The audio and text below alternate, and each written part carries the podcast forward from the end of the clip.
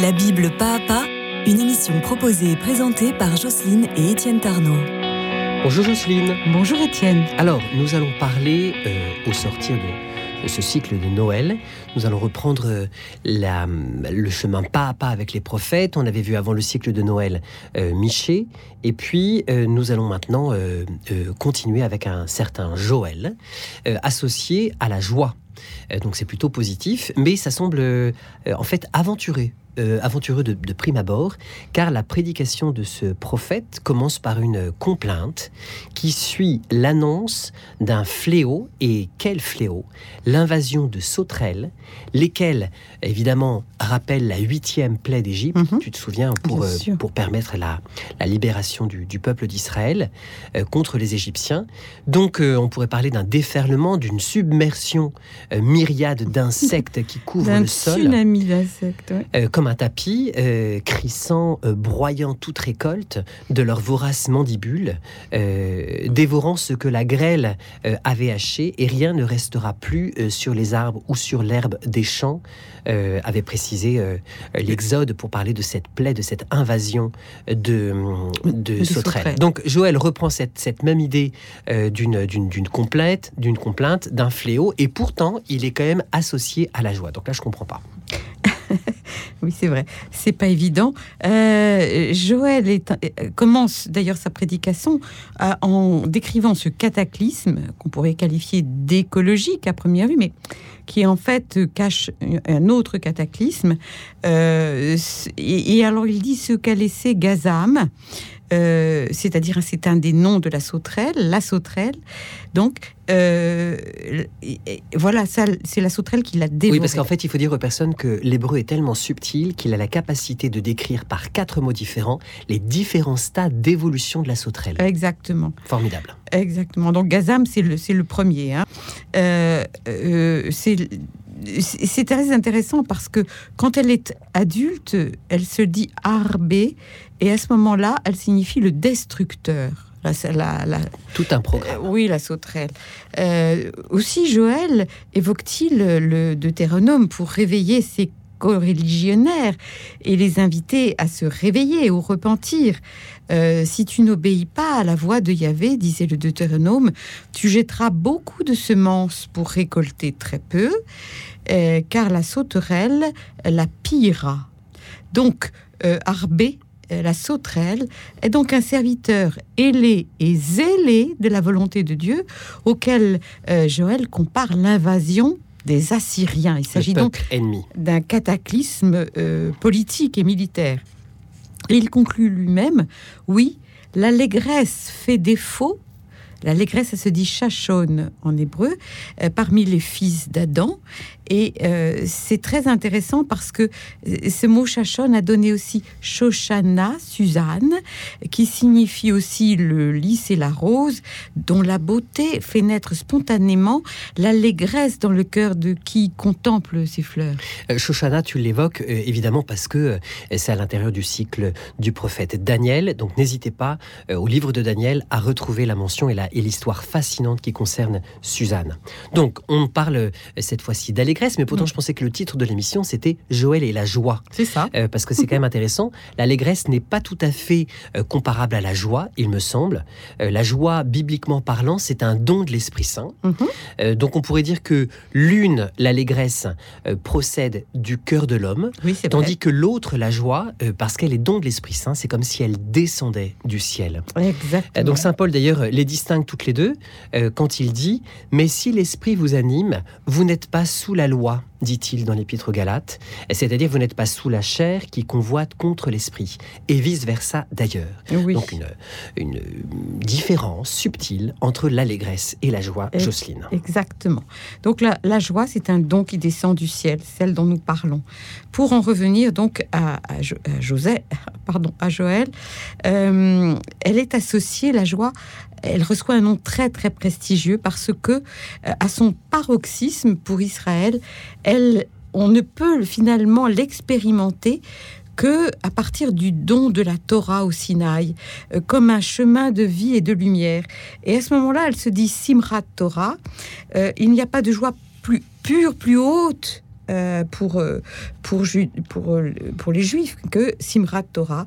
Elle couronne, c'est une fête à part entière de toute une journée. Elle couronne les fêtes d'automne comme une sorte d'apothéose lumineuse et exultante, jubilatoire, qui couronne Sukkot, la fête des tentes, avec ce commandement Tu te réjouiras pendant ta fête, ta fête, tu ne seras que joie au chapitre 16. Donc, on a distingué l'allégresse, la joie. Ensuite, a insisté sur le fait que pour Israël, la vraie joie d'écoute, c'est Simchat Torah, c'est-à-dire c'est le don de la parole de Dieu qui permet euh, qui suscite la joie, que rien ne peut rendre plus, plus heureux le peuple d'Israël que la contemplation de la parole de Dieu. Mais alors, revenons euh, quand même au, prophète Joël. Euh, moi, j'en étais resté à la dévastation des, des sauterelles ennemies. et suite à ça, eh bien, cette dévastation va ouvrir toute, toute grande les portes à, à cette joie universelle que tu, que tu évoquais. Oui, c'est vrai. Donc après cela, le, le prophète Joël dit, je euh, mon esprit sur toute chair, vos fils et vos filles prophétiseront. Même sur les esclaves, hommes et femmes, en ces jours-là, je répandrai mon esprit, avant que ne vienne le jour du Seigneur, grand et redoutable. Tous ceux qui invoqueront le nom du Seigneur seront alors sauvés. Cette parole, nous savons qu'elle s'est réalisée lorsque les apôtres, le jour de la Pentecôte, euh, donc après 50 jours après la mort du Christ, euh, sont sortis remplis de joie et de force d'un lieu qui s'appelait le Cénacle. Et pourtant, euh, ils étaient comme enfermés, euh, claquemurés par peur de subir le, triste sort de leur, de leur maître et ami Jésus-Christ euh, de Nazareth, qui avait été crucifié à Pâques. Donc tout à coup, par le don de l'Esprit Saint, le jour de la Pentecôte, reçu du, du Père, de Dieu le Père, à la prière du Fils, eh bien, la peur s'est comme abolie. Euh, dans, leur cœur. Ils sont, euh, ces apôtres, libres de rendre témoignage et même au péril de leur vie. Euh, c'est un, véritable changement de nature qui s'opère en eux par le don de l'Esprit Saint. Et d'une certaine façon, Joël annonce euh, dans, son, dans son texte, dans sa prophétie, euh, cette, euh, ce, qui, ce, qui, ce, qui sera la joie de la Pentecôte. Exactement, ce qui s'accomplit à la Pentecôte. Donc il, le dit du fond de l'histoire. Hein. C'est pourquoi il est le prophète de la joie, en fait. C'est lui d'ailleurs que Pierre va citer lorsqu'il sort du Cénacle, comme tu l'as dit, qu'il prend la parole devant le peuple, médusé hein, par ces Galiléens, parce qu'ils viennent quand même, ils ont un accent, tout ça, c'est pas au niveau des, de Jérusalem, ils, passent quand même pour euh, voilà des bouseux, des pecnos, hein. voilà, c'est ça, il mhm. faut le dire. Euh, mais ils sont tellement courageux. Et puis alors ils ont une joie, mais une force dans l'annonce. Ils sont, ils sont on est hypnotisé à les entendre. Il faut se rendre compte de, de l'effet que ça fait parce qu'ils sont pleins, ils débordent de, de, l'Esprit Saint, de la joie. Euh, Au point qu'on pense qu'ils sont ivres. Absolument. On leur dit, mais vous êtes plein de vin doux, c'est pas possible. Alors Pierre dit, non, non, non, non, il est que 9 heures du matin. C'est, pour eux, c'est-à-dire c'est la troisième heure, hein, selon le compte euh, juif de, de, la journée, euh, des heures de la journée. Et, à cette heure matinale, bon, quand même, hein, rares sont ceux qui sont déjà complètement ivres. même un jour de fête coule pas mal de vin. Mais sans qu'on puisse d'ailleurs être ivre, je le répète. Euh, dans cette journée euh, à cause du respect de l'étude de la Torah, tout à fait incompatible avec l'ivresse. Alors, Pierre va citer ce passage de, Joël en entier, et de même que pour Joël, la venue de l'Esprit réalisait euh, le vœu de, Moïse, énoncé par Josué, qui s'offusque à un certain moment de l'histoire que qu'il y a tous les 70 euh, euh, sont euh, notables du peuple sont, ont été convoqués à la tente de la réunion. L'Esprit Saint tombe sur eux et Josué arrive en courant et dit à Moïse Moïse, Moïse, il y en a deux, Eldad et Médad, là, ils sont restés dans le camp et, pourtant ils prophétisent, ils sont, ils sont pleins de, ils sont pleins aussi de d'esprit. c'est pas possible, enfin, il faut, faut les faire taire. et, et, et, mais pourtant, c'est parce que ces moments-là qui va se réaliser de manière de manière plénière à la Pentecôte quand Pierre exhorte ses coreligionnaires à voir dans cette, dans cette abondance d'esprit qui est sur eux la réalisation de la prophétie de Joël euh, qui, qui remonte à quatre siècles plus tôt. Oui, c'est-à-dire qu'en fait, euh, c'est ça la, richesse de la parole de Dieu, c'est-à-dire qu'elle s'imbrique, il y a plusieurs histoires qui s'empilent et, et, tout le travail euh, de cette émission, c'est de pouvoir présenter chacune des couches. Donc il y a forcément le temps de la prophétie de Joël, qui renvoie et qui annonce la Pentecôte 50 euh, jours après la mort du Christ, mais cette même prophétie fait écho à, à, des racines en lien avec l'histoire de Moïse, cette fois-ci avec Josué, quand certains s'offusquent que deux qui ne sont pas réunis avec les 72, qui s'appellent, qui s'appellent Eldad et Médad, se mettent eux, eux aussi à prophétiser. Comment c'est possible, alors qu'ils ne font pas partie des 72 réunis, qu'ils, qu'ils reçoivent eux aussi l'Esprit Saint? Donc là, on va, on va parler un peu de cet événement-là, qui évoque aussi le fait que quand tu reçois l'Esprit Saint, le fruit de l'Esprit Saint dans ta vie, c'est la joie. Donc, c'est un peu, à peu près ça, C'est ça, c'est ça, tout à fait. Voilà, super. Donc, euh, au fond, cette, cette, réplique fameuse où Josué se fait rabrouer par, euh, par Moïse, au fond, pour son ostracisme. Serais-tu jaloux pour moi et dit Ah, puisse tout le peuple de Yahvé être prophète Yahvé leur donnant son esprit, oui, oui, il, est bien. Et, et j'allais dire que c'est cette, c'est ce fondement, c'est ce, ces 70, j'allais dire même ce collège des 72 et non 70, qui va conduire l'Église à s'appuyer sur, euh, sur un collège de 72 et non de, de 70, à l'instar de ce que le Christ euh, fait comme nouveau Moïse en envoyant les 72 deux par deux à toutes les nations pour leur annoncer l'évangile. Euh, ça, vous pourrez le voir au hum, chapitre 10 de Saint Luc. Donc par le baptême, nous, venons tous, nous devenons tous prêtres, prophètes comme Eldad et Médad et rois par notre baptême. Ah oui, et je dirais, Étienne, que si nous avions euh, au, quotidien la conscience de cela, nous pourrions vraiment vivre euh, des temps eschatologiques, hein, ceux que Joël annonce, c'est-à-dire euh, d'être complètement ouvert sur, sur, sur, le royaume qui vient, qui habite d'ores et déjà ce, jour de Yahvé qui s'étend. Hein. Il a commencé avec la résurrection du Christ et il ne se finira pas, et qui est à la fois grand et redoutable. Parce que euh, chaque jour, chaque événement pour nous euh, est à déchiffrer à la lumière de, ce royaume déjà là. Et dans le livre de Joël, cette expression jour de Yahvé Yom Adonai, eh bien, il est scandé huit fois. il est littéralement martelé. Euh, jour de Yahvé, jour de huit fois, c'est beaucoup. Euh, comme, comme exactement pour, j'allais dire, pour nous mettre le doigt sur ce fameux huitième jour qui commence euh, au matin de Pâques et qui finira à la parousie. C'est pourquoi l'évangile de la vigile de la Pentecôte, qui est tiré de, de Saint Jean, chapitre 7, commence en disant le dernier jour de la fête, le grand jour. Or, comme il s'agit de la fête des tentes, la fête de Sukkot pour, les, pour, les, pour les, le peuple juif, euh, nous savons que ce grand jour, ce jour grand et redoutable, c'est le huitième jour. Et eh oui, ça tombe sur un huitième Et Jésus alors s'écrit Si quelqu'un a soif, qu'il vienne à moi, et qu'il boive celui qui croit en moi. Et Jean euh, de développer la pensée du Christ en disant Il parlait de l'esprit que devaient recevoir ceux qui avaient cru en lui.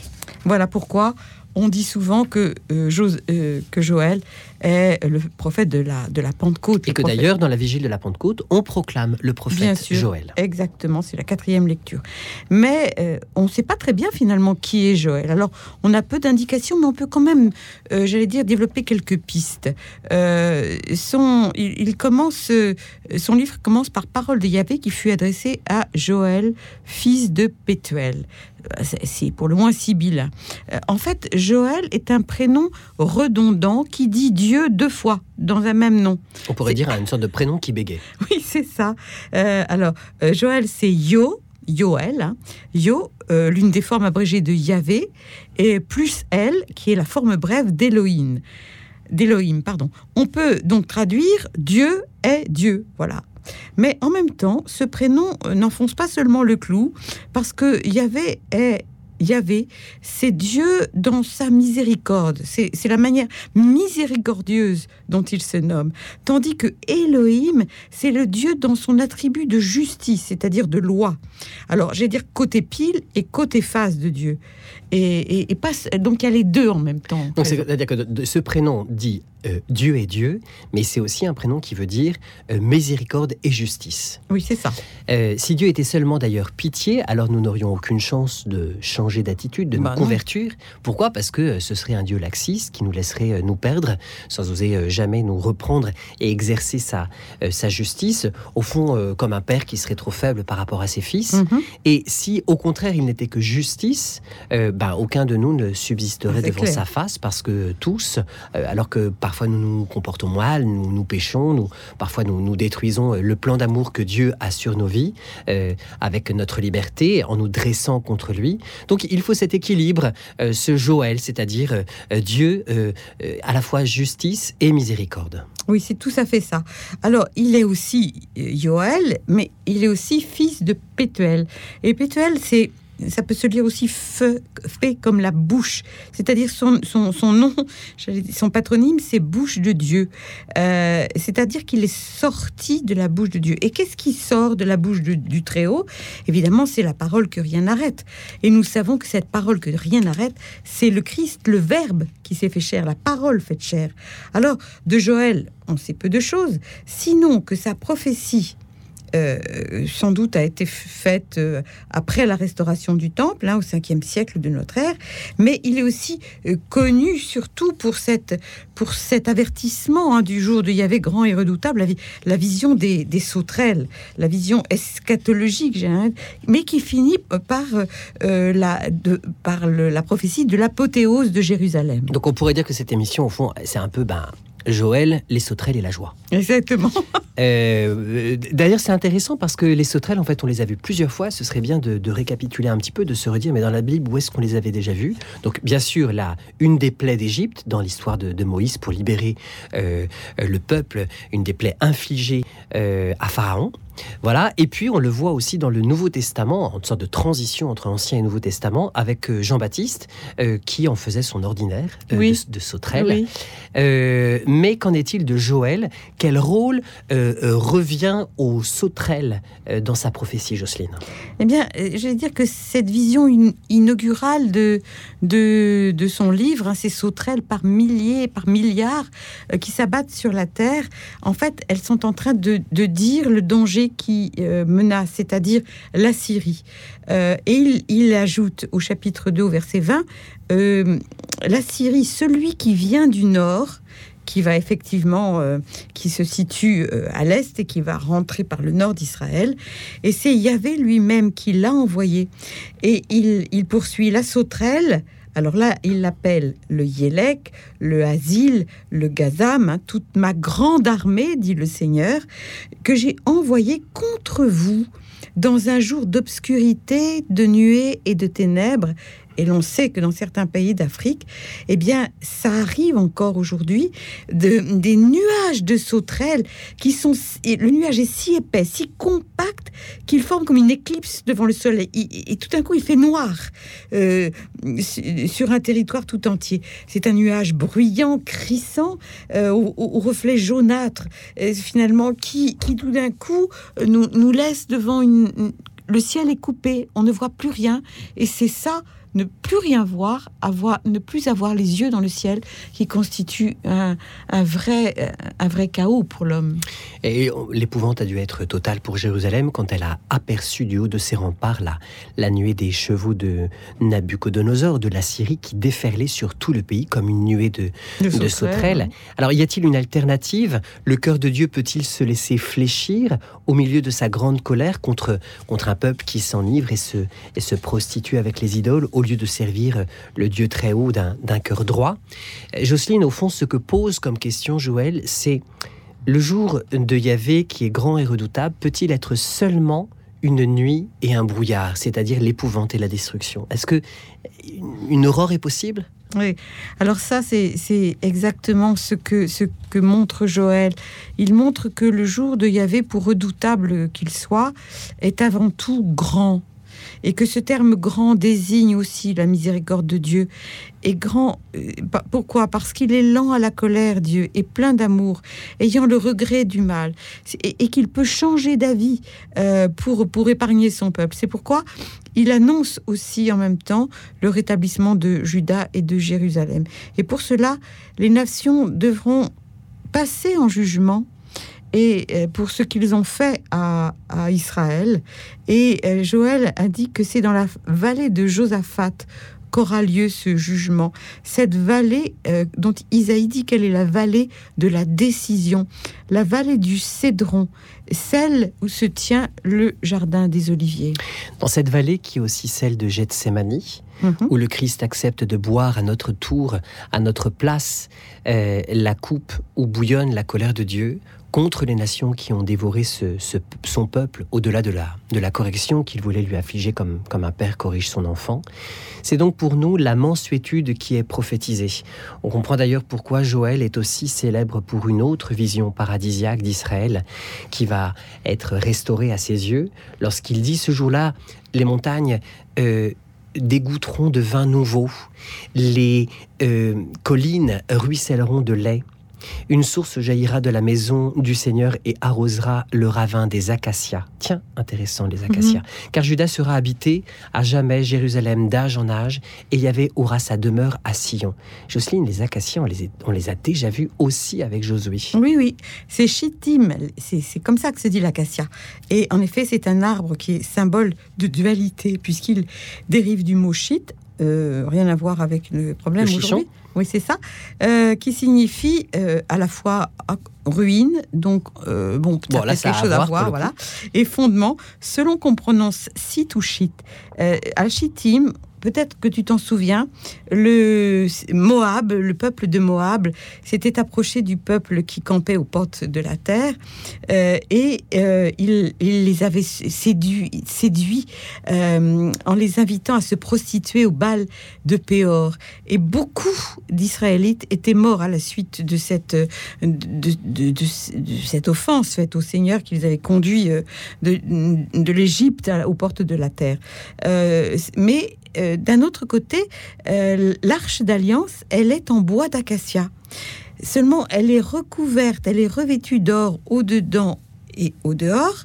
Ainsi, elle est, euh, par le fait qu'elle est chitime, qu'elle est bois d'acacia, elle est pour nous le symbole des pécheurs que nous sommes, des fils d'Adam, mais revêtue de l'or de la grâce du baptême de l'Esprit Saint, eh bien, euh, dans cette joie de l'Esprit Saint, eh bien, nous, nous pouvons acquérir une nouvelle nature par le baptême et alors être des portes-Christ, des portes-joie pour ceux qui nous entourent. Ainsi s'achève cette émission sur Joël et la joie. Euh, c'est vraiment ben, le, le, nom de, de cet homme, euh, justice et miséricorde tout à la fois.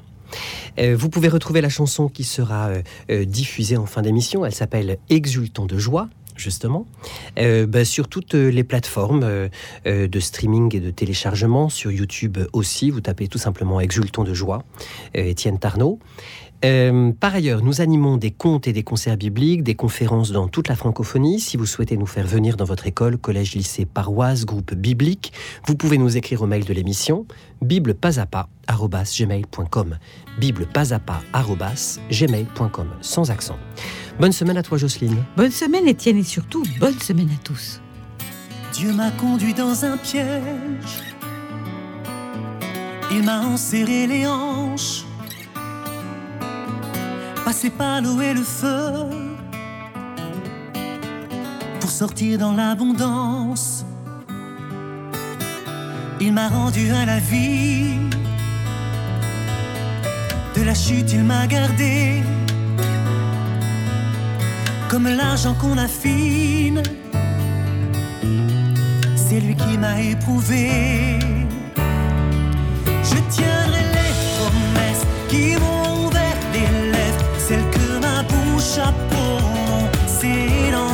ma détresse. À moi. Si j'avais désiré le mal, il ne m'aurait pas sauvé. Il a entendu ma voix, le cri de ma prière. Il n'écarte pas de moi